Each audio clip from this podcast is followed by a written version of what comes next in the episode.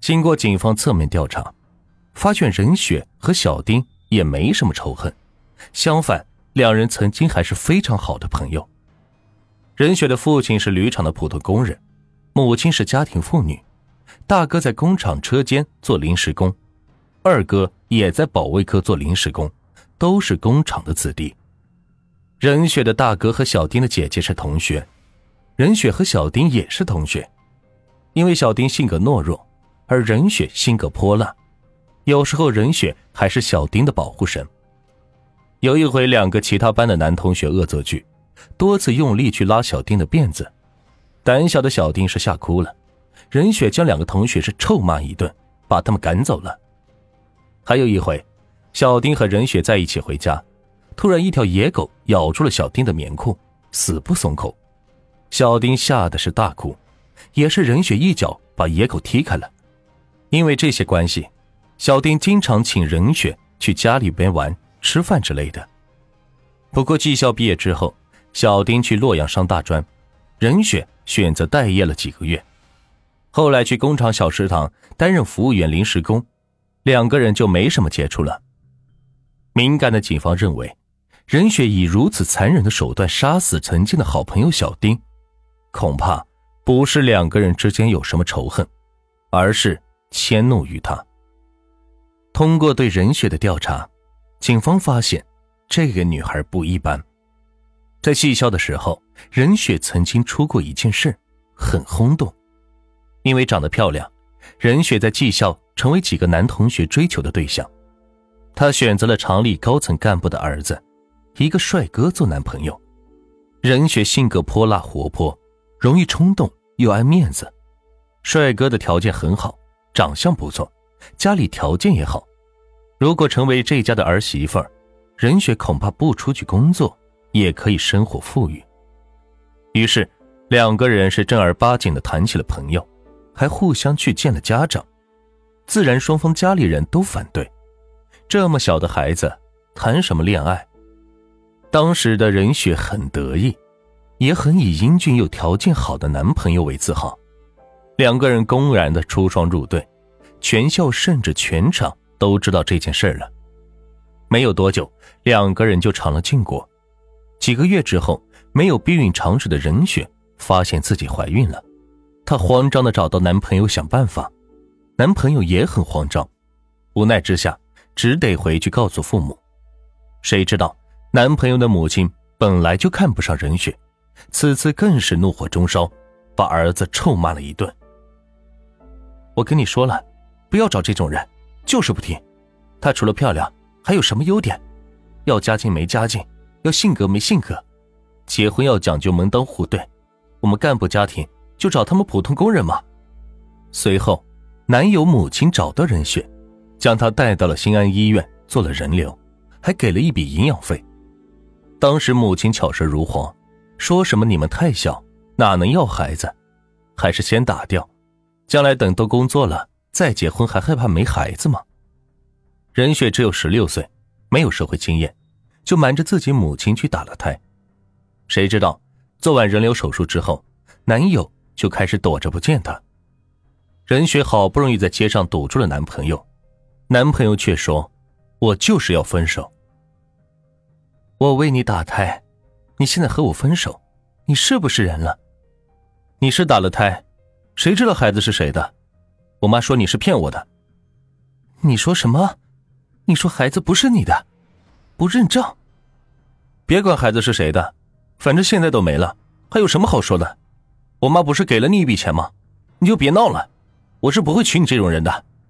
我妈说你结婚前就能和别人上床，不是好东西。任雪大怒，当街和男友就厮打了起来。周边的群众看见有人打架，都笑嘻嘻的围观看热闹。男友急得脱身，用力将任雪推倒，任雪的脸撞在地上。割破流血了，下巴上还留了一大块伤疤。这事儿就这么结束了，十六岁的任雪就失去了贞操，打了胎，被人抛弃了。更倒霉的是，在工厂小地方，这件事几乎是全场皆知。任雪只要一出门，就会有人指指点点，嬉笑说怪话。那会不会是男友喜欢上了小丁，才和任雪分手的？任雪多年后报复，将小丁给杀了？也不对，小丁姐姐都说了，妹妹没有谈过恋爱。警方带着怀疑问任雪，此时任雪倒是冷静下来了。其实事已至此，人证物证俱在，没有抵赖的必要了。他说：“这个案子是我做的，是我找曹玲玲帮忙，让她和我一起去杀了小丁。我在工厂门口等着小丁下班，假装是偶遇。我说这么多年没见了，我们就一起去山下走走，散散心。小丁一直很信任我，把我当好朋友，就跟我走了。到了山下，我又说山上有漂亮的花，就把他骗到了山上。”然后曹玲突然从树林里跳出来，用一个扳手把他砸倒，满地都是血。我们以为小丁死了，就把他的衣服扒光，首饰和手表都拿走，伪装是强奸杀人。然后我们就去树林，去拿准备好的汽油焚尸。焚尸是我想出来的，因为我跟小丁很熟，怕警察认出尸体找到我。结果我们拿着汽油桶回到原地，发现小丁没死，带着伤。向山下拼命的跑，我急忙让曹玲玲去杀了他，但曹玲玲没出息，这时候手软了，不敢动手，我就扑过去，用力掐他的脖子。小丁挣扎着向我求饶，我没有停手，把他掐晕。后来曹玲玲过来，用绳子勒住了他的脖子，我们一起用力，把小丁给杀了。杀完以后，我们倒上汽油焚尸，没想到火光很大，冲了几米高。我们都害怕了，赶快拎着汽油桶往下跑。我把首饰给了曹玲玲，我自己把那块手表留下了。曹玲玲为什么帮你杀人？她说根本不认识小丁。是我利用曹玲玲，他是我们这长得最丑的男孩子，从小被人欺负。他是我邻居，知道他一直想追我，但不敢开口。我一个人是对付不了小丁的，所以就利用他。和我一起杀人。我说杀人之后给他一笔钱。我说杀了小丁就跟他结婚，是骗他的。从小他没有爸爸，妈妈是老实人，他也傻傻的，很容易被骗。从开始到现在，他连我的便宜都没有占过。我当时觉得他傻，现在觉得他很可怜，是被我害的。那你现在说？你究竟为什么要杀小丁？你们有什么冤仇？我们没有冤仇。没冤仇，那你用这么凶残的手段杀他？我是报复他的爸爸，老色狼，王八蛋！我知道他最疼小弟，就杀了他小女儿，让他一辈子懊悔。好吧，你从头说说。之前的事，你们都知道了。我十六岁打胎的。全校全场都知道了，我爸妈经常骂我，我也没心思学习了。从技校毕业以后，我也没试着考大学，反正也考不上。我家条件不好也没关系，我只能在家待业。当时小丁成绩比我还差，因为他爸爸有关系，送到洛阳上大专去了。我很嫉妒他，觉得他什么都不如我，但也混得比我好。当时我没工作。很着急，病急乱投医，我就去找小丁爸爸老丁帮忙。他既然能让女儿去上大学，帮我找个工作应该没问题。